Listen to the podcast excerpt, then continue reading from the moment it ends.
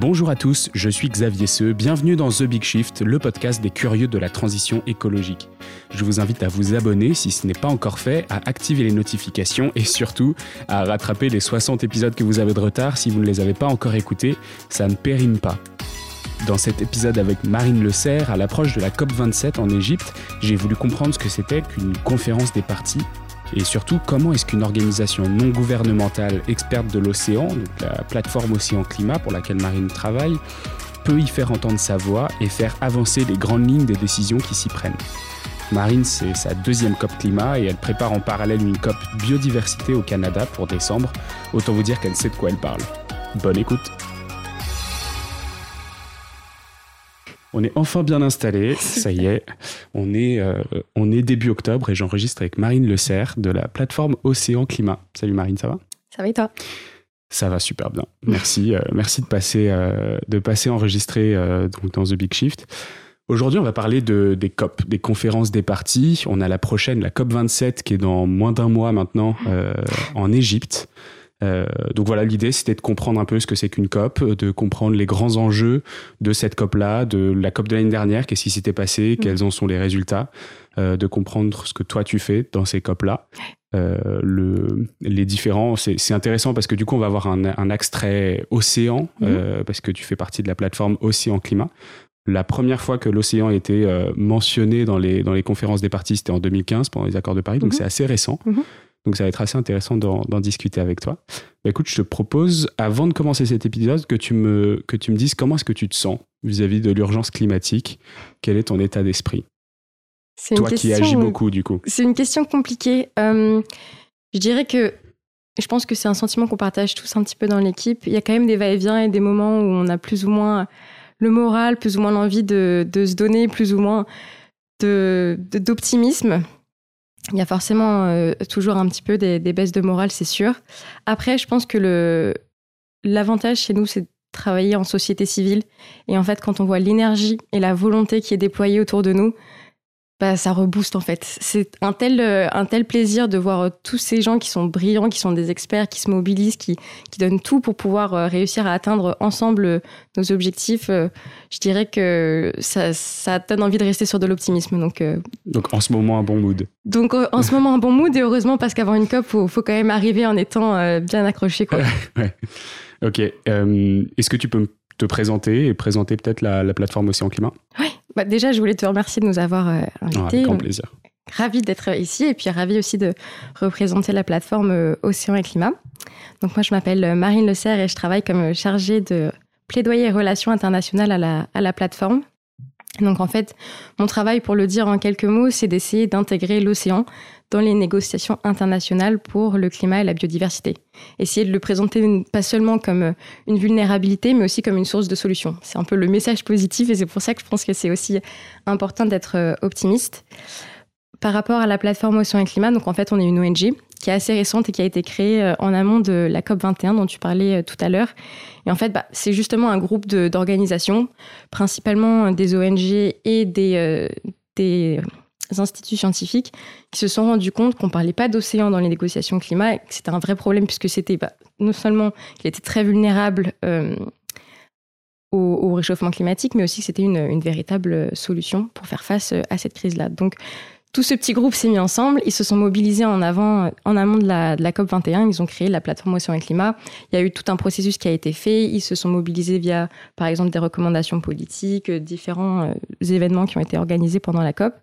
Et grâce à cette mobilisation, on a réussi à avoir euh, l'océan qui a été reconnu comme puits de carbone dans le préambule de l'accord de Paris, ce qui était pour nous un grand moment. Donc depuis, on travaille à essayer de construire un petit peu sur, euh, cette reconnaissance-là et on est en fait euh, un réseau d'une centaine de membres aujourd'hui. Donc, on a bien grandi depuis euh, la COP 21. Et euh, notre but, c'est bah, justement de diffuser la connaissance scientifique, qui est vraiment dans l'ADN de la plateforme, de mobiliser ce réseau pour, pour diffuser la connaissance scientifique et la porter à l'attention des décideurs politiques euh, internationaux et nationaux.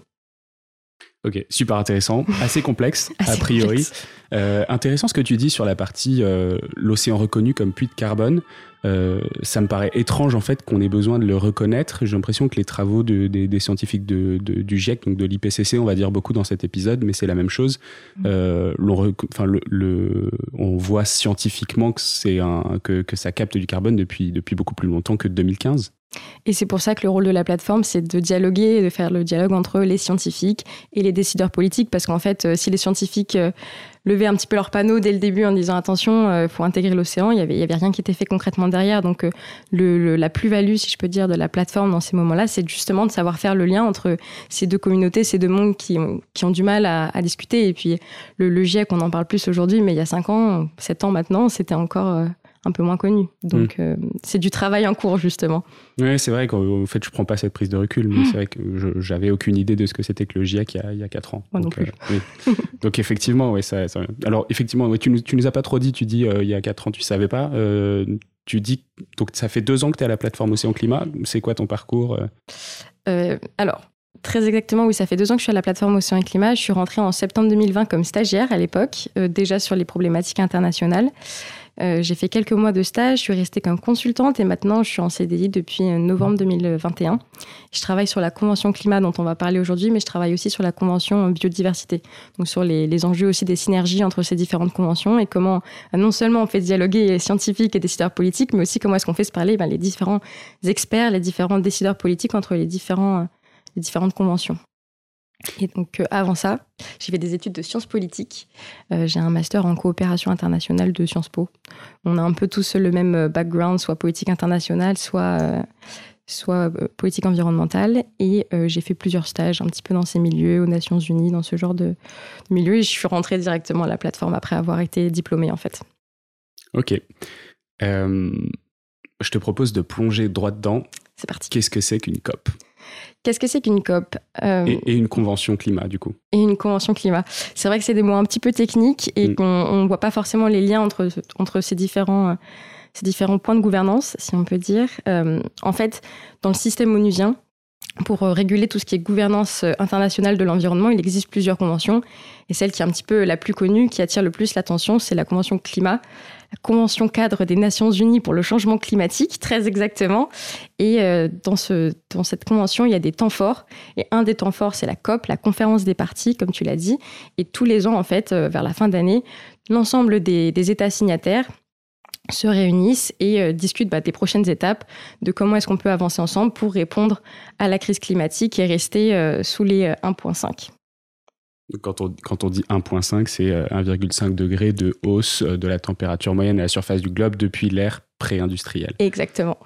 Avec euh, donc le, le, résultat de la COP 21 donc à Paris, c'était limité à 1,5, entre 1,5 et 2, mais en se rapprochant le plus possible de 1,5. C'est ça, c'était l'espoir. Aujourd'hui, en se rapprochant de la COP 27, c'est quoi le, les, nouveaux, les nouvelles prévisions ou les nouveaux objectifs du coup? Alors les nouveaux objectifs, on garde le même objectif. L'objectif, ça reste le 1.5 et, euh, et on, y croit toujours. Euh, par contre, ce qui est sûr, c'est qu'on n'est pas du tout sur cette trajectoire-là, que euh, les, différentes estimations, il y en a eu plusieurs, mais on est plutôt sur une trajectoire de 3-4 degrés en mm. fait. Donc euh, on s'éloigne complètement de ce qu'on était censé faire.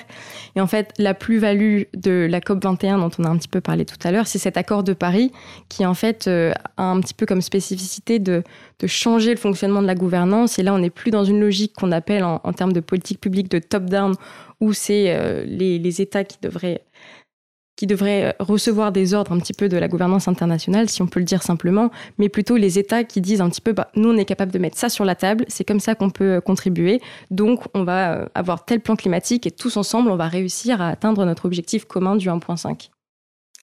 Ouais, je, je vois. Et le 1.5 du coup, donc euh, cet indicateur, ça reste l'indicateur clé cette année? Oui. Ça reste l'indicateur clé. Euh, après, il y a différents éléments qui se jouent dans une COP. Et là, entre autres, cette année, on, garde le 1.5. Ça reste une priorité, ça c'est sûr. Mais par contre, on va essayer de, discuter d'autres enjeux. Parce que parler du 1.5, bah, malheureusement, aujourd'hui, c'est plus suffisant. Mm. Donc cette année, une des priorités, c'est aussi ce qui est adaptation. Quand on traite des sujets climat dans tout ce qui est gouvernance, il y a un petit peu deux thématiques principales, si on peut les appeler comme ça. C'est l'atténuation, donc le 1.5, comment est-ce qu'on va réduire nos émissions de gaz à effet de serre, et l'autre côté, l'adaptation. Comment est-ce qu'on va réussir à s'adapter aux impacts du changement climatique, en fait, tout simplement. Par exemple, s'il y a de la montée des eaux, bah, on ne peut pas garder la situation comme ça. Donc, comment est-ce qu'on va faire? On va par exemple planter des mangroves. Voilà, ça va être ce genre de, solutions qu'on va hum, discuter. Et cette année, en fait, c'est une COP un peu spécifique parce que c'est une COP qui se passe dans le continent africain. C'est une COP qui est sous présidence égyptienne. Et donc, euh, bah, les, pays aussi du continent africain sont là pour nous rappeler leurs priorités, notamment le fait de savoir s'adapter aux impacts du changement climatique, puisqu'on le rappelle quand même, entre parenthèses, que le, continent africain est responsable de seulement 3% des parts des émissions de gaz à effet de serre, alors que ça fait partie des, espaces les plus, euh, les plus vulnérables aux, impacts du changement climatique. La COP26 avait débouché quand même sur un accord non contraignant, mais sur un accord qui était assez fort. Euh, c'était euh, réduire les émissions de, euh, alors je sais plus si c'est 30 ou 40% à horizon 2030 par rapport aux émissions de 2010.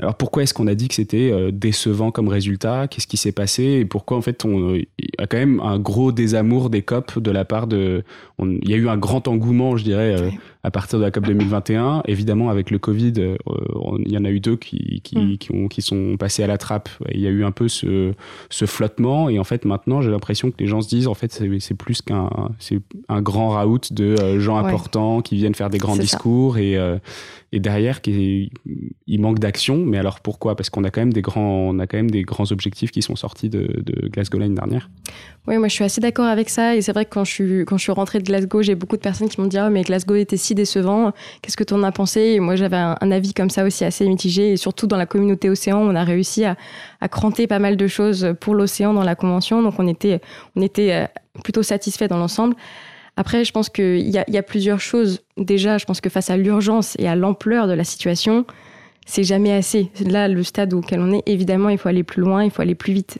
On, est tous d'accord sur ce sujet et je pense que une grande partie des gens qui participent à la COP euh, est d'accord sur ce, sur ce point de vue-là. Le fait est qu'il ne faut pas oublier que c'est de la gouvernance internationale, c'est très spécifique et ça prend son temps. Euh, c'est normal que le dialogue soit petit à petit. Ce qu'il faut voir, moi je pense, c'est vraiment se concentrer sur le fait qu'on intègre tout le monde à la discussion et que le but, c'est que même les pays qui n'ont pas envie de parler de climat, aujourd'hui, ils vont au COP climat. Et rien que ça, c'est déjà une victoire. Il y a déjà cette volonté de mettre tout le monde autour de la de la table et de discuter non seulement de climat, mais aussi de tous les enjeux qui se, qui se jouent autour, parce que parler de climat, c'est aussi parler de développement durable et de voir comment est-ce que bah, tous les enjeux de de sécurité alimentaire, par exemple, euh, se joue. Donc, euh, je pense que c'est. Euh, il faut pas oublier que dans ce genre de convention, c'est du temps long. Et là, déjà, on est sur une logique de plus en plus rapide, avec de plus en plus de décideurs politiques internationaux qui s'intéressent à ces sujets. Donc, je pense que c'est normal que ça prenne son temps. Et je comprends la frustration des gens, mais c'est comme ça que ça se passe aussi dans ce genre de d'enceinte, en fait. Oui, tu vois, bon, je vais me faire l'avocat du diable, mais tu effectivement, c'est bien de mettre les gens autour de la table, mais euh, alors je lisais un de tes rapports, donc désolé, je vais, je vais te citer pour te, pour te contredire, mais, mais euh, tu, tu, disais quand même que, bah, oui, mettre les gens autour de la table pour faire signer, euh, pour faire signer un papier tous ensemble, c'est bien, mais, mais en fait, c'est la partie facile. La partie compliquée, c'est les faire agir, c'est les faire agir une fois qu'ils ont signé le papier, et ça, aujourd'hui, on n'a jamais réussi à le faire. Alors, c'est pas me contredire du coup. Je pense que c'est quand même une, c'est quand même une première étape d'avoir tout le monde qui arrive à se mettre autour de la table et à dire c'est important mm. le changement climatique. Après, est-ce que c'est euh, une fin en soi? Non, évidemment que non. Et c'est pour ça que cette année on parle de implementation COP entre guillemets, donc la, COP de la mise en œuvre en fait. Mm. C'est qu'on est dans une logique où euh, on, est tous pareil, on est tous fatigués, on en a tous marre d'entendre les mêmes engagements euh, encore et encore. Donc il faut mettre tout le monde autour de la table, discuter ces sujets-là, mais il faut aussi qu'on arrive à aller plus loin, à aller euh, aussi euh, dans une logique d'action, c'est sûr. Ce que je voulais dire par là, c'est que je pense aussi que il faut pas oublier qu'on a aussi notre perspective d'occidental et que certains pays, par exemple du continent africain, ils ont aussi leur propre perspective et que parler de climat, c'est important pour eux, mais qu'il faut aussi qu'on ait des différents, euh, qu'on ait, qu'on ait d'autres lunettes, si on peut dire, et qu'on mette aussi des mm. lunettes dans des pays où bah, ils n'ont pas l'électricité. Donc parler de, de, développement des énergies renouvelables, faut le faire aussi d'une certaine façon. Donc je pense qu'il faut aussi prendre un petit peu de recul et se dire qu'on n'en est pas tous au même stade, on n'est pas non plus euh, tous dans les mêmes situations et qu'il faut, euh, il faut certes, parler de mise en place, mais il faut aussi parler de comment est-ce qu'on les met en place. Par exemple, les financements. Cette année, c'est aussi une COP où on va parler beaucoup de, de financement Il y a notamment dans le cadre de l'accord de Paris des financements qui sont prévus.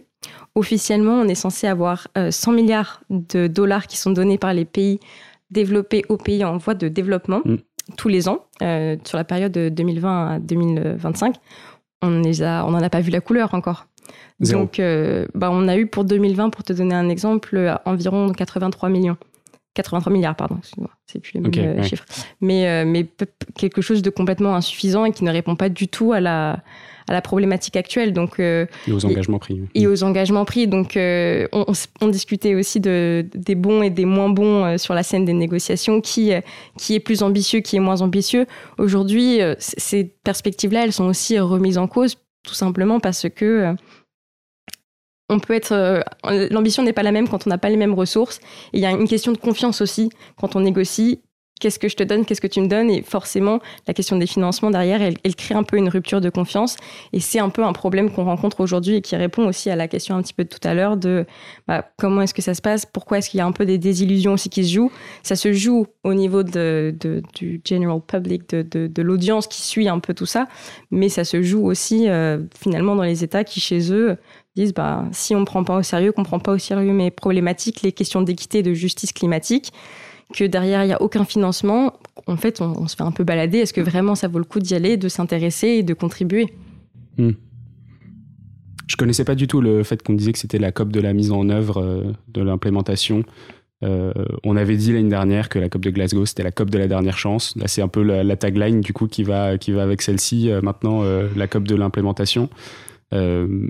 Donc tu me dis effectivement euh, libérer des financements, euh, mm. mettre d'accord essentiellement les pays occidentaux euh, sur, mm. sur les montants et sur les dates de versement, j'imagine, mais c'est quoi les autres, les autres plans de mise en œuvre si c'est la COP concrète?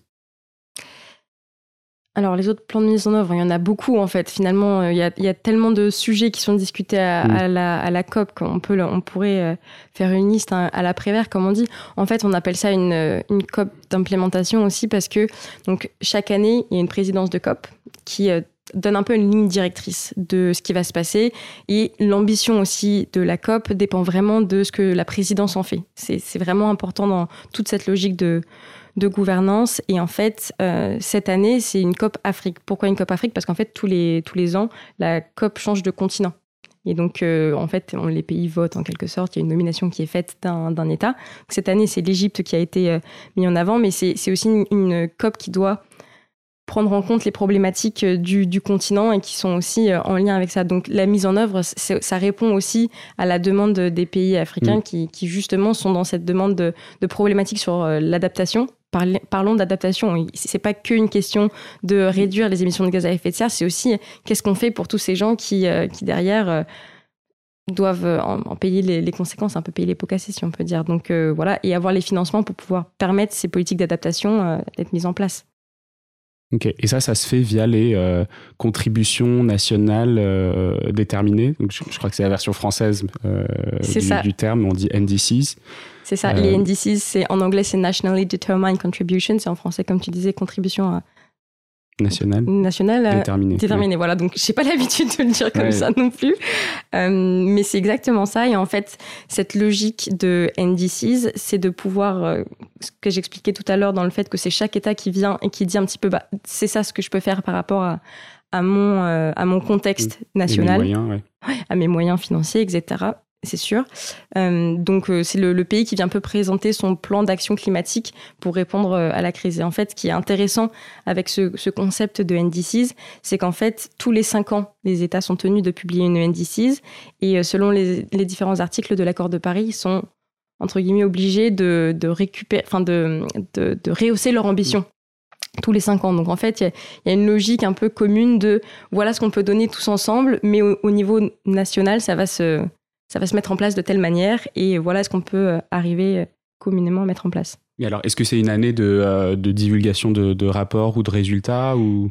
Alors, cette année, normalement, non. En fait, ce qui s'est passé, surtout euh, les deux dernières années, parce qu'il y a eu évidemment des décalages avec le Covid, donc forcément, mm. ça a été plus compliqué. Donc, ça s'est étalé sur les années 2020, 2021, un petit peu 2022. Ce dont on s'est rendu compte, c'est aussi que bah, on n'arrivait pas à garder la trajectoire du 2 degrés ou 1.5 avec, euh, avec les contributions qui avaient été faites, qui avaient été données pour le moment. Et ça, c'est que si euh, ce qui a été promis, c'est pas encore ce qui a été mis en place. Donc, faut en plus réussir à le mettre en place derrière. Donc, euh, ça reste encore compliqué et il y a beaucoup de, pays qui essayent de, développer de, nouveaux points sur leur NDCs pour réussir à avoir quelque chose d'encore plus ambitieux où on arrive à, bah, à se retrouver finalement sur notre 1.5. Il y a des pays qui ont réussi à valider les objectifs de la RNDC, tu sais ou pas? Je pense que oui, parce qu'il y a quand même des, euh, des objectifs qui ont été lancés dès 2015. En fait, ça a été, euh, il y a eu des pré-NDCs entre guillemets qui ont été lancés avant l'accord de Paris, puis elles ont été formalisées et ré, euh, repostées déjà en 2020. Donc ça, ça avance déjà et il y a forcément des NDCs qui ont avancé. Après, nous, je peux t'en parler un petit peu plus sur le marin et comment est-ce que ça se passe. Mais en tout cas, il y a plein de, de par exemple, sur les, les sujets marins, d'air marine protégée qui avaient été annoncés, qui ont été développés dans ce, dans ce cadre-là par exemple. Ok, bah justement, allons là-dessus. Euh, tu, toi, donc, tu, tu, écris des rapports, tu fais des recherches, tu bases sur des données scientifiques pour, euh, pour proposer en fait des, des solutions liées à l'océan pour pouvoir permettre le, le respect de, de, ces, euh, de ces NDCs, donc de ces objectifs que les gouvernements se donnent eux-mêmes pour respecter les accords qui sont donnés pendant les COP ou pendant les années de convention, les conventions climat. c'est quoi les tu as des exemples de, projets que vous menez ou de, solutions que vous proposez euh, à des pays, à des, des, régions du monde? Comment ça marche? On a plein de solutions et surtout ce que je voudrais dire, c'est que ce que c'est très important euh, à la plateforme, comme on est un réseau d'une centaine de membres, on a très à cœur aussi la mobilisation de la société civile. Et on est là pour euh, encourager dans le cadre des négociations les États à avoir plus d'ambition, mais on est aussi là pour encourager l'ensemble des acteurs euh, non étatiques à prendre aussi le relais et à, travailler main dans la main, à avoir non seulement les ONG et les instituts de recherche qui contribuent, mais aussi à avoir bah, tout le secteur privé, tout le secteur de la finance, tout ce, tout ce genre d'acteurs qui sont évidemment clés pour pouvoir euh, bah, continuer à travailler, pour les inclure dans la discussion et voir comment est-ce qu'on peut aller plus loin tous ensemble. Donc, euh, il y, a des projets, par exemple, comme euh, développer des aires marines protégées qui soient aussi euh, qui suivent aussi des critères un petit peu de vulnérabilité climatique. Comment est-ce qu'on on intègre le climat dans les politiques de biodiversité comme les aires marines protégées? C'est aussi une question de synergie. Comment est-ce qu'une solution, ça peut réussir à atteindre différents objectifs? Parce que l'idée, évidemment, c'est de répondre à la crise climatique. Mm. Mais si en même temps, on peut préserver les espèces, on peut réussir à atteindre des objectifs de développement durable, préserver la sécurité alimentaire, réussir à avoir de l'eau potable et tous ces objectifs d'un coup, c'est un peu euh, tout bénéf comme on dit. Et euh, ce dont on se rend compte, ce que nous expliquent les scientifiques, c'est que c'est possible. On mm. peut réussir à atteindre ces objectifs euh, du même coup. Donc, pour donner des exemples concrets, ça peut être par exemple la décarbonation du transport maritime. On va travailler par exemple sur ce genre de sujet et voir aussi les impacts que ça peut avoir avec les, la préservation de la biodiversité marine. Comment est-ce que réduire la vitesse du, des différents bateau, ça peut aussi permettre qu'il y ait moins de collisions avec des mammifères marins. Hmm. Ça peut être des exemples comme ça, complètement concret, ou comment est-ce que planter des mangroves, bah, ça permet de séquestrer, du carbone, et en même temps, bah, ça permet d'avoir toute une nurserie pour les poissons, qui du coup vont pouvoir être pêchés par les pêcheurs locaux, et d'avoir un petit peu cette chaîne positive qui se, qui se met en place. Hmm. Et qui protège aussi peut-être contre les, contre les vagues. Euh. Complètement, hmm. complètement. C'est l'avantage de, de, ce qu'on appelle en fait des écosystèmes de carbone bleu. Aujourd'hui, il y en a trois qui sont euh, reconnus, c'est les marais salés, les mangroves et euh, évidemment, c'est maintenant que j'oublie, alors que je le connais par cœur, les mangroves et euh, les herbiers euh, marins.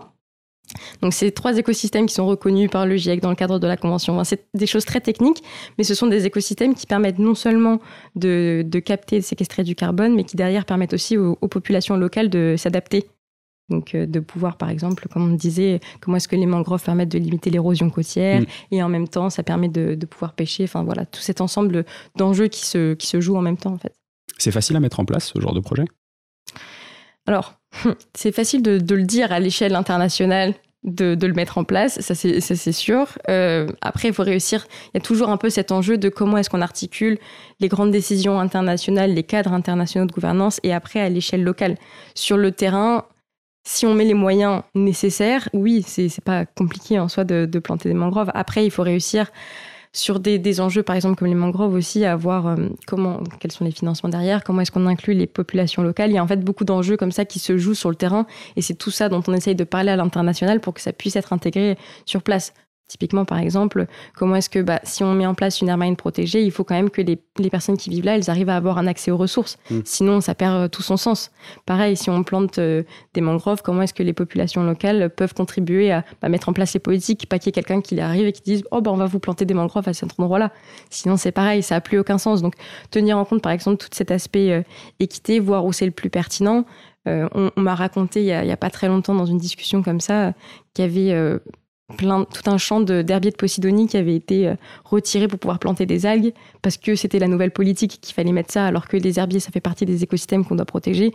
Pareil, ça n'a aucun sens. Donc il faut réussir à avoir tout cet aspect euh, adaptation côtière, management de, des zones côtières. En fait, c'est tout ce qui se joue au niveau de la conservation du littoral aussi, du trait de côte. Et il y a, y a, beaucoup d'enjeux au niveau des différents usages aussi. Si on met des éoliennes offshore, comment est-ce qu'on va euh, gérer euh, bah, les, populations sur place, etc. Donc, euh, il y, y, a, évidemment, c'est pas une question de, de compliqué en soi, je dirais, c'est plutôt une question de mise en œuvre des différents usages et des, des, des ressources aussi dont on a besoin et de l'intégration des populations dans cette discussion-là. Donc si je résume, vous avez euh, des, euh, des, grandes études, des projets sur lesquels vous travaillez de façon concrète avec votre réseau d'acteurs, donc une 80, 90 ONG à peu près, c'est ça? Euh, derrière ou tu me regardes avec un regard genre c'est faux. en fait, c'est pas tout à fait ça. En fait, on n'a pas de, de, projet en tant que nous, la plateforme Océan et Climat. Euh, on travaille du coup avec notre centaine de membres qui ont, ils ont tous leur, euh, leur expertise, ils ont tous des projets innovants que eux mettent en place, etc. Mais nous, en tant que plateforme, on est là pour être un petit peu le, le porte-voix en fait de, de, de, toute cette bah, réussite là. J'ai envie d'appeler ça une réussite parce que c'est des super projets qui, qui mènent. Donc, on est là pour être le, le porte-parole de, de leurs différents euh, projets, de leurs différentes euh, découvertes aussi, parce que par exemple, voilà, on a des, projets d'exploration, euh, la fondation Tara Océan, le, groupe Under the Pole, le Polar Pod qui est monté par Jean-Louis Etienne. Voilà, c'est le type aussi de, structure qu'on a à la plateforme. Donc, mettre en avant ces, différentes découvertes, porter leur narratif et leur, leur message. et en fait, voilà, on a plutôt ce, rôle-là de, porter ça sur la, gouvernance internationale et d'aller sur la scène internationale, frapper à la porte des décideurs et dire bah oui, c'est bien ce que vous dites, mais n'oubliez pas ça, n'oubliez pas ça, et c'est bien de penser comme ça, et on peut faire ça. Donc, euh, c'est plutôt une logique euh, de, mobilisation de la société, mm. de diffusion de la connaissance et de, plaidoyer, en fait. Ok. Et du coup, le mois prochain, tu pars en Égypte. Comment ça va se passer? Tu te retrouves dans des groupes de travail euh, tu proposes des solutions concrètes et tu dis voilà comment est-ce que ça, ça peut s'implémenter dans tel type de NDC et voilà les, les impacts que ça pourrait avoir?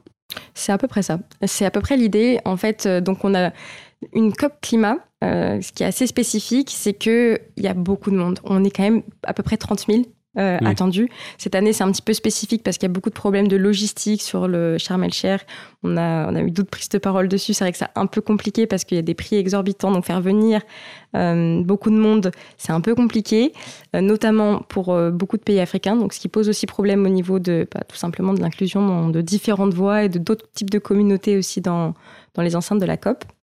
Mais de manière générale, dans une COP, on est censé être, euh, être plusieurs dizaines de milliers. Donc, c'est beaucoup de monde. Et l'idée, c'est aussi de réussir à capter l'attention. Être là pour dire, bah, on est là pour parler d'océan, on propose tel type de solution. Euh, c'est pas en rivalité avec d'autres solutions, mais c'est l'idée d'être tous ensemble et de, de, savoir proposer de nouvelles choses, avoir un message positif, comme on disait, en disant l'océan, c'est pas seulement euh, vulnérable, c'est aussi une source de solution. Donc comment est-ce qu'on peut construire ensemble pour euh, libérer aussi, avoir des, leviers un petit peu d'action qui permettent de mettre en place ces solutions? Donc euh, concrètement, mon travail en fait pendant ces deux semaines, c'est d'organiser des événements, beaucoup, où on va venir parler de différents sujets. par exemple, on a nous la, la plateforme Océan et Climat, on est nommée en fait la, directrice générale de la plateforme Lorella Epicourt est nommée comme point focal de la communauté océan de la société civile de la Convention climat. Tout un nom compliqué, mais en fait, voilà, son travail, c'est un petit peu de bah, d'aider tout le monde à porter ces, ces, sujets. Donc, on organise par exemple une journée de l'océan pendant la COP, euh, où on va essayer de faire venir des voix un petit peu différentes et de capter l'attention des décideurs pour euh, pour euh, leur parler des sujets océans, voir aussi qui a fait, des annonces et bah, qu'est-ce qu'il en est de ces annonces? Vous avez pris tel engagement à Glasgow, qu'est-ce qu'il en est aujourd'hui, qu'est-ce que vous avez fait? Donc voilà, essayer de, mettre en avant un petit peu tout ce schmilblick positif, si on peut dire, et, euh, et voilà, faire un petit peu le, suivi de l'action. Donc ça va être beaucoup organiser des événements, parler aussi des publications qui existent, parler des publications des scientifiques, parler de, des différentes publications qu'on a mis en avant. Par exemple, à la plateforme Océan Climat, on a un rapport qu'on appelle le rapport des solutions, qui est justement un rapport qui rassemble à peu près une soixantaine de mmh. solutions de nos membres, euh, qui sont des solutions pour le climat et la biodiversité en simultané. Bah, c'est le genre de publication qu'on va tout à fait promouvoir en disant, bah voilà, dans ce genre d'endroit, on essaye de vous mettre clé en main les solutions pour avancer. Donc, euh, allez-y, euh, vous pouvez le mettre en place comme ci, comme ça. On invite des membres de la plateforme à venir présenter leurs solutions. Par exemple, je ne sais pas, ça peut être, oui, voilà, par exemple, je parlais de, d'air marine protégé, quel type d'air marine protégé on peut mettre en place, comment est-ce qu'on peut les, les rendre plus, euh, plus efficaces, quel niveau de protection il faut mettre pour pouvoir avoir plus de bénéfices socio-économiques et environnementaux. Voilà, ça va être le genre de, d'événements qu'on va promouvoir, de publications qu'on va promouvoir. Et derrière, on essaye de, de discuter avec les, les délégués, les négociations, on fait des recommandations politiques en disant, voilà, on pourrait intégrer davantage l'océan dans tel type de contexte. Au niveau de la gouvernance, voilà comment est-ce que ça pourrait se traduire. Il y a quand même cet aspect très technique. Il y a l'aspect proposer des solutions et être dans, l'action, mais il y a aussi d'un point de vue euh, tout simplement de la gouvernance, du texte, l'aspect institutionnel et juridique. Voilà comment est-ce qu'on peut avancer aussi. Ok, pour revenir un peu du coup sur le fonctionnement de la COP, mm. euh, il y, a, il y a plusieurs strates en fait. Donc il y a les, y a les strates de euh, décision un peu politiques, géopolitiques, il y a les strates un peu plus citoyennes, mm-hmm. il y a des strates associatives dans, dans laquelle vous, vous, vous bougez, dans laquelle vous travaillez, vous faites le lien un peu entre tout ça. comment dans la COP vous arrivez à passer du euh, on fait des groupes de travail peut-être associatifs et en plus on arrive à être euh, impliqué dans des décisions qui sont des décisions euh, intergouvernementales et plutôt diplomatiques, politiques. Comment vous faites le pont et, et comment ça marche ça se fait beaucoup en off. Et surtout, c'est beaucoup du travail de long terme, en fait, parce que faut savoir que quand on arrive à une COP, les choses, elles sont beaucoup déjà décidées. Et, euh, et ça, ça, ça, se joue comme ça, c'est normal. C'est la logique de faire du, du, travail de long terme. Les délégations, elles se rencontrent au fur et à mesure de l'année, elles échangent, elles travaillent ensemble. Pareil pour la société civile, on est aussi là pour, euh, pour soutenir euh, les décideurs, voir comment est-ce qu'on peut les accompagner dans leur prise de décision. Donc, il y a beaucoup de choses qui se font, qui se font en amont de la COP. On prépare tous en tant organisation euh, des euh, ce qu'on appelle des position papers, donc des recommandations politiques où on essaye de, bah, de travailler ensemble de manière collaborative pour s'aligner en tant que société civile et dire bah voilà nous on attend ça voilà est-ce que comment est-ce que vous pouvez le mettre en place euh, dans le dans le texte voilà comment est-ce que concrètement ça peut se, se passer et après on, travaille en fait de manière informelle avec les délégations on a tous des relations de travail avec eux, on, échange, on s'appelle, on discute, voilà comment est-ce que mm. vous pouvez mettre ça en place, voilà ce que vous pouvez faire. Et on, fait dialoguer les différentes coalitions, les, différents, euh, les différentes délégations entre elles. Et voilà, on est là pour appuyer euh, toute l'année en fait, et, et particulièrement pendant ce, ces deux semaines où on est là pour les suivre. Il y, a vraiment cet aspect où eux discutent entre eux et nous, de manière informelle, on va avoir un contact avec telle délégation, telle autre délégation. On se fait passer les informations dans la société civile. Voilà ce que j'ai entendu. Voilà comment est-ce que ça risque d'être mis en place. Comment est-ce qu'on peut faire pour aider. voilà, ça se, met, ça se met en place euh, de manière assez naturelle, en fait, finalement. Ok. Et du coup, j'imagine que tu as eu euh, beaucoup d'échanges déjà euh, au préalable, en amont de cette COP c'est quoi ton sentiment sur euh, le résultat? Est-ce que tu es plutôt confiante? Est-ce que tu as l'impression que euh, ce qui a été déjà décidé euh, n'est pas forcément déjà suffisant ou il n'y a pas assez d'action. Compliqué à répondre. Compliqué à répondre. je vais faire une réponse en deux temps. Je dirais que pour l'océan, je suis et encore. Pour l'océan, je suis, je suis plutôt confiante parce que c'est un sujet qu'on a réussi à cranter dans la Convention au fur et à mesure. Quand on regarde par exemple les NDCs, euh, les premières NDCs qui ont été publiées euh, autour de, de 2015, elles parlaient assez peu d'océan. Il y avait assez peu de pays côtiers ou d'îles qui avaient vraiment mis en place des solutions fondées sur l'océan dans leurs euh, plans nationaux pour le climat.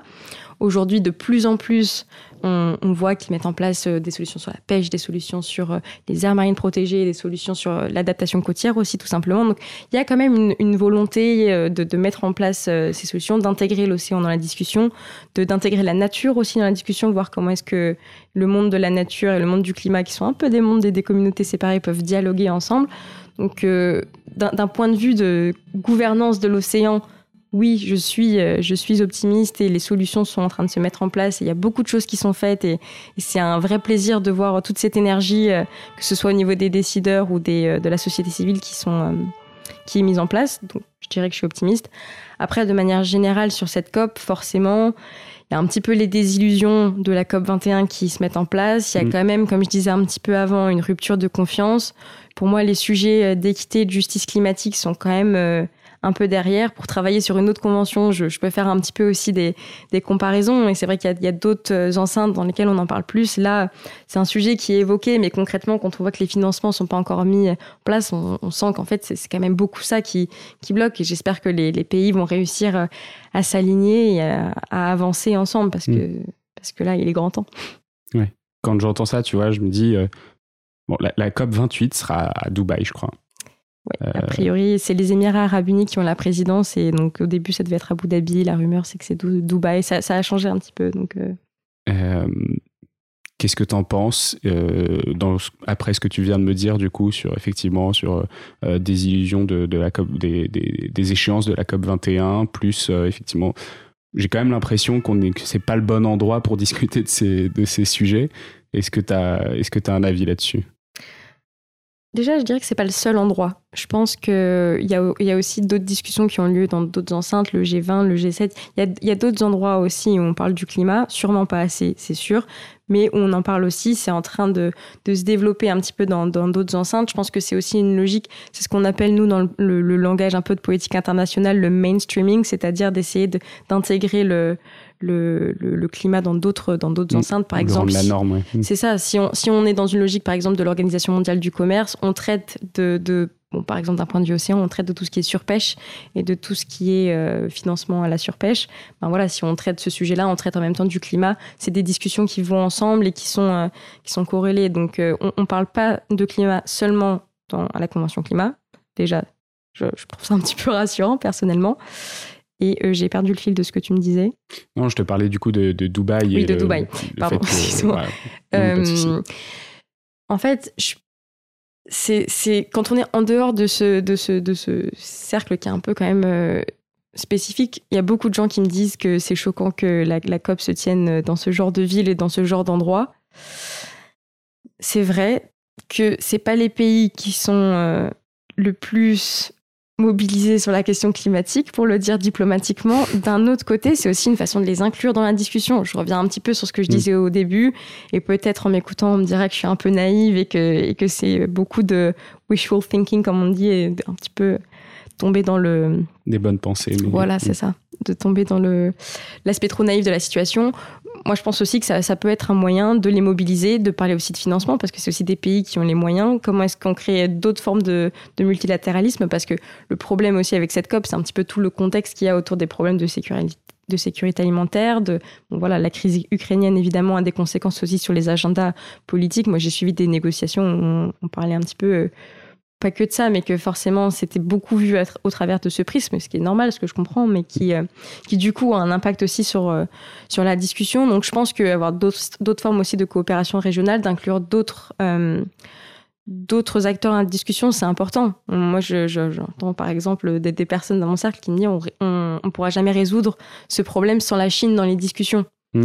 Et en même temps, c'est vrai, c'est pas forcément l'acteur qui est le, au premier pan de l'action climatique, mais d'un autre côté, si on n'inclut pas des pays comme la Chine, le Brésil, l'Inde, les Émirats arabes unis aussi, qui ont quand même une, force de frappe d'une certaine manière euh, due au, fond qu'il y a derrière, euh, on va pas s'en sortir non plus. Donc euh, c'est sûr que dans, un absolu, euh, il faudrait aussi que ce soit des, champions du climat qui soient là pour porter les sujets. Mais d'un autre côté, le changement, on peut le faire que tous ensemble. S'il y a trois pays qui changent, est-ce que vraiment ça a une plus-value? Et c'est aussi pour ça que moi je travaille à l'échelle internationale, c'est que je crois profondément dans le multilatéralisme qui peut-être n'est pas au beau fixe aujourd'hui, mm. mais qui a quand même la capacité de, de réunir. Et c'est pour ça que pour moi, il faut traiter le sujet vraiment aussi sous l'angle du développement durable, de l'équité de la justice climatique pour, euh, pour porter euh, ce sujet aussi d'un point de vue qui soit acceptable par tous et qui, qui, soit dans la, la, réalité de tous. Hmm. Tu vois, ta réponse sera peut-être la même pour la, pour la question d'après, mais quand je vois euh, Coca-Cola qui devient partenaire principal de la, de la COP, c'est pour moi c'est un peu le même le même type de euh, en fait euh, ah oui même euh, même à la COP 27 on fait du greenwashing parce que Coca-Cola est là avec ses grands discours de, de durabilité et de et de soutenabilité et, d'environnement et de Coca-Cola vert et je sais pas, je, je, me pose des questions quand même là-dessus. Et finalement, est-ce que c'est pas exactement la même réponse C'est bien de les impliquer? Ou est-ce que fondamentalement, c'est quand même un pas en arrière Je pense que on peut les intégrer dans la discussion tout, en gardant en tête avec qui on dialogue. Après, moi, mon travail, c'est de faire du plaidoyer. Donc, euh, si je dialogue pas avec les gens qui sont pas d'accord avec moi, ça sert à rien de faire mon travail. Ça, c'est clair. Donc, euh, on me le dit beaucoup en me charriant sur euh, les, types d'organisations avec lesquelles je peux travailler. Dans, bah, dans, le marin, par exemple, le transport maritime, des grosses entreprises. Mais en même temps, si on n'est pas là pour dialoguer avec ces gens, comment est-ce qu'on va s'en sortir derrière? Et cette logique un peu de, donc de blue washing chez nous, qui équivaut au greenwashing, c'est moi, j'essaye de le voir, alors c'est peut-être un peu tiré par les cheveux, mais j'essaye de le voir comme quelque chose de positif parce que ça veut dire qu'ils sont déjà conscients que pour être dans le bon, ça veut dire qu'il faut parler de climat, il faut changer de discours. Et, c'est quand même une première, euh, une première étape de se dire qu'ils se rendent compte que ce qu'ils font, c'est peut-être pas terrible.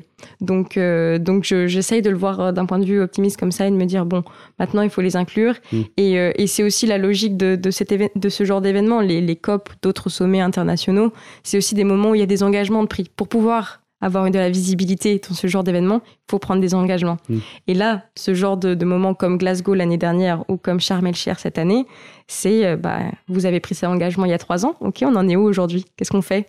Donc euh, nous, on est là aussi pour derrière, euh, tout en étant conscient des réalités, du contexte, etc. On n'est pas là pour... Euh, moi, je suis pas du tout dans le name and shame. J'aime pas cette logique de pointer et de...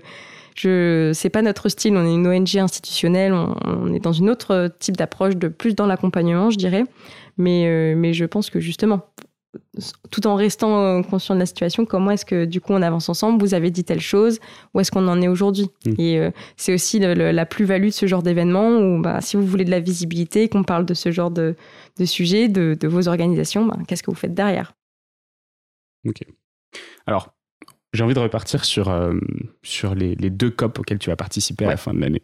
Donc il y a une COP climat et une COP biodiversité. Euh, donc là, tu es, parti sur un marathon jusqu'à jusqu'à fin décembre. C'est un peu ça. Euh, pourquoi est-ce qu'il y en a deux? Pourquoi euh, est-ce qu'on n'a pas intégré la biodiversité au sein d'une COP climat?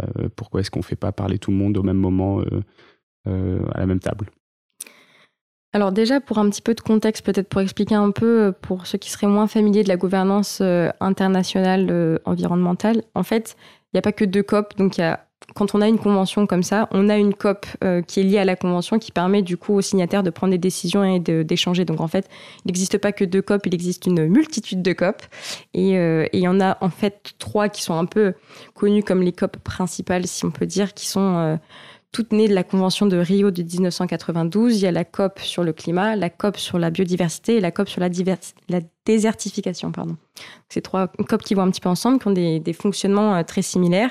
Et c'est pour ça qu'aujourd'hui, on encourage beaucoup, après avoir un peu traité les sujets par euh, silo, de, casser ces silos et d'essayer de, travailler beaucoup plus euh, en synergie. Et ça, c'est une grande partie de mon travail, puisqu'en étant spécialiste de cette gouvernance de l'océan, n'y a pas vraiment de cadre de l'océan, donc on mm. essaye de l'intégrer et de dire que bah, l'océan, c'est vraiment au cœur du climat et de la biodiversité.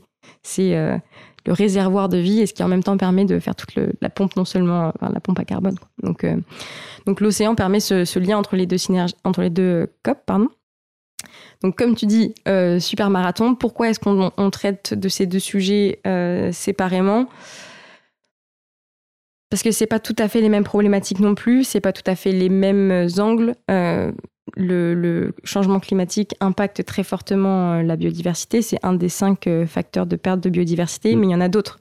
Il y a aussi, par exemple, l'artificialisation des sols, la surpêche, tout ce genre de, pratiques en fait nocives de l'homme qui doivent être aussi traitées. Mm. Et je pense a beaucoup parlé dans l'épisode avec Alice Vitou. Oui, si jamais vous j'imagine. J'imagine très bien qu'elle a dû bien parler de ces sujets-là. Mais euh, voilà, il y, a cette logique aussi. Et pour moi, c'est complémentaire. Par exemple, à la plateforme, on a, un seul projet, qui est un projet euh, d'adaptation des villes côtières. Et euh, pour traiter en fait d'adaptation côtière, le principal forum, si on peut dire, c'est la Convention climat, puisque c'est celle qui parle d'adaptation. Mais en même temps, tout ce qui traite d'aménagement du territoire, bah, c'est censé être dans la COP biodiversité. Mm. Donc finalement, pour moi, c'est deux façons complémentaires de traiter les sujets. Ce qu'il faut, c'est juste éviter, éviter les zones d'ombre et être plus efficace en essayant, par exemple, bah, quand on a des financements, d'avoir des financements qui permettent d'atteindre les objectifs de biodiversité et climatique en même temps. Parce que sinon, on perd de son sens. Et il y a certaines des solutions qui parfois sont pas euh, positives pour la biodiversité ou voilà qui, pourraient être mieux intégrées pour répondre aux, problèmes climatiques euh, en même temps. Donc je pense que c'est des, perspectives qui sont complémentaires, qui doivent juste être traitées en synergie. C'est pas tout à fait les mêmes acteurs non plus. Euh, il y a aussi des, un peu fonctionnement en interne dans les ministères, dans la façon dont chaque, chaque État fonctionne, qui font que c'est important d'avoir aussi cette cette double casquette et ces, ces enjeux qui euh, fonctionnent ensemble. Après, ce qu'il faut, c'est aussi donner de la visibilité aux problématiques euh, en lien avec la biodiversité. Parce que c'est vrai qu'on parle beaucoup de climat, et euh, à raison, il faut continuer d'en parler beaucoup, mais il faut aussi parler de la biodiversité en même temps, avoir autant de financements qui y sont attribués, mm. qu'on ait aussi la même visibilité sur les médias, là par exemple sur la biodiversité. Donc on a cette convention qui a été... signée il y a exactement 30 ans. Et là, en fait, cette année, on négocie une vision à 30 ans euh, je ne suis pas forcément les meilleurs médias tout le temps, etc. Mais j'en ai pas beaucoup entendu parler de ce cadre, alors que c'est quand même, c'est censé être l'équivalent de l'accord de Paris qui mm. se négocie là à Montréal en, décembre. Et, euh, on n'entend pas, parler, quoi. Donc c'est un peu dommage. Il faut aussi avoir cette visibilité. Et, je pense que c'est aussi pour ça aujourd'hui qu'on est très méfiant de la logique de absorber un peu euh, le, la biodiversité dans le climat. C'est parce qu'il faut aussi que des thématiques spécifiques à la biodiversité aient leur propre bah, leur propre euh, visibilité et qu'on puisse parler des deux euh, séparément parce que et, d'apprendre l'un de l'autre finalement. Parce que par exemple moi qui ai commencé en venant de la communauté euh, climat tous les sujets d'équité j'en avais jamais entendu parler comme ça. Et de pouvoir euh, m'imprégner de cette convention biodiversité et de parler bah, plus d'équité, de savoir quels étaient les impacts sur place, comment est-ce que les parcs sont gérés, etc., bah, c'est aussi euh, extrêmement important pour mm. intégrer après dans les politiques climat. Et à l'inverse, nous, le, pouvoir symbolique qu'on a quand on travaille à la convention climat, c'est quelque chose qu'il faut apporter à la convention biodiversité pour un peu tirer la sonnette d'alarme et dire oui, on négocie quand même une vision à 2050 là, donc mm. c'est bien euh, qu'on ait un petit peu d'ambition parce que là, c'est pas encore le cas quand même. Alors concrètement, comment est-ce que tu vas faire pour faire ces liens-là euh, entre, ces, deux conventions, entre ces deux COP euh, c'est quoi, ça va être quoi tes actions là entre, entre novembre et décembre? Euh, il y a beaucoup de choses qu'on essaye de mettre en place et ça fait un moment qu'on travaille dessus à la plateforme euh, Océan et Climat.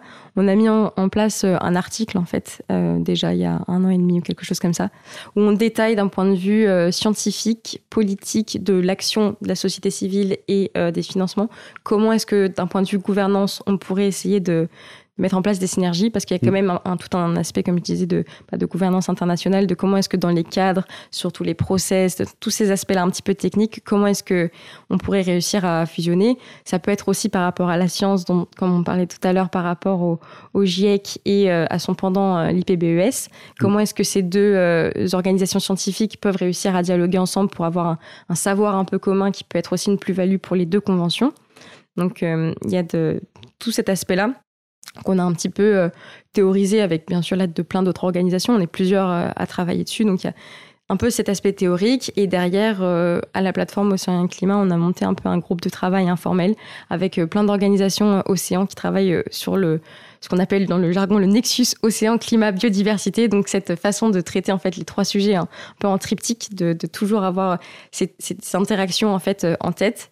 Donc ce nexus, on, a un groupe à travailler dessus et on, est en train de, monter un peu une stratégie pour pouvoir bah, parler ensemble de tous euh, ces sujets. Donc je ne révélerai pas ce qui, ce qui viendra euh, derrière, mais on essaye quand même de, travailler ensemble. On a cette logique collaborative à la plateforme où en tant que réseau, c'est important pour nous de pouvoir de pouvoir travailler tous. Et euh, donc, on, voilà, on est en train de sortir euh, différentes publications pour voir comment est-ce que concrètement on peut le mettre en place, promouvoir des solutions qui concrètement permettent de faire les deux, organiser des événements où on parle de striptique, on parle des trois types de solutions, dialoguer avec les acteurs, être en contact avec euh, les différentes délégations, parce que évidemment, les délégations qui vont au COP climat, bah, c'est pas les mêmes que celles qui vont au COP biodiv. Donc, comment est-ce qu'on peut faire en sorte que les acteurs se parlent, valoriser les différents événements, être sur un point de vue non seulement technique, mais aussi politique. Donc, un peu. Euh, beaucoup de choses qui se passent finalement.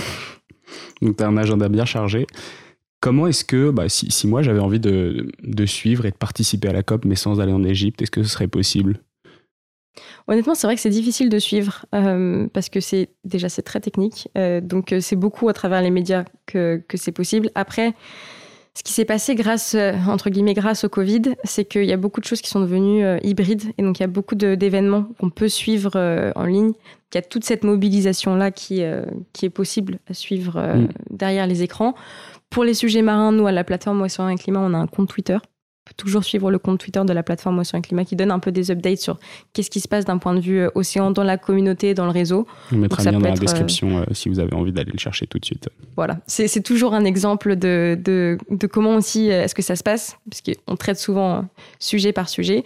Et donc voilà, je, je, conseillerais quand même de suivre tous les, tous les événements qui sont, tout ce qu'on appelle des side events, en fait, tous les événements qui sont dans les, les zones de négociation, mais qui ne enfin, qui contribuent aux négociations mais qui ne sont pas des négociations, mm. pouvoir suivre un petit peu euh, ces enjeux-là euh, et, voir derrière les publications pour, euh, pour les initier un petit peu qui seraient prêts à rentrer dans l'aspect un petit peu technique.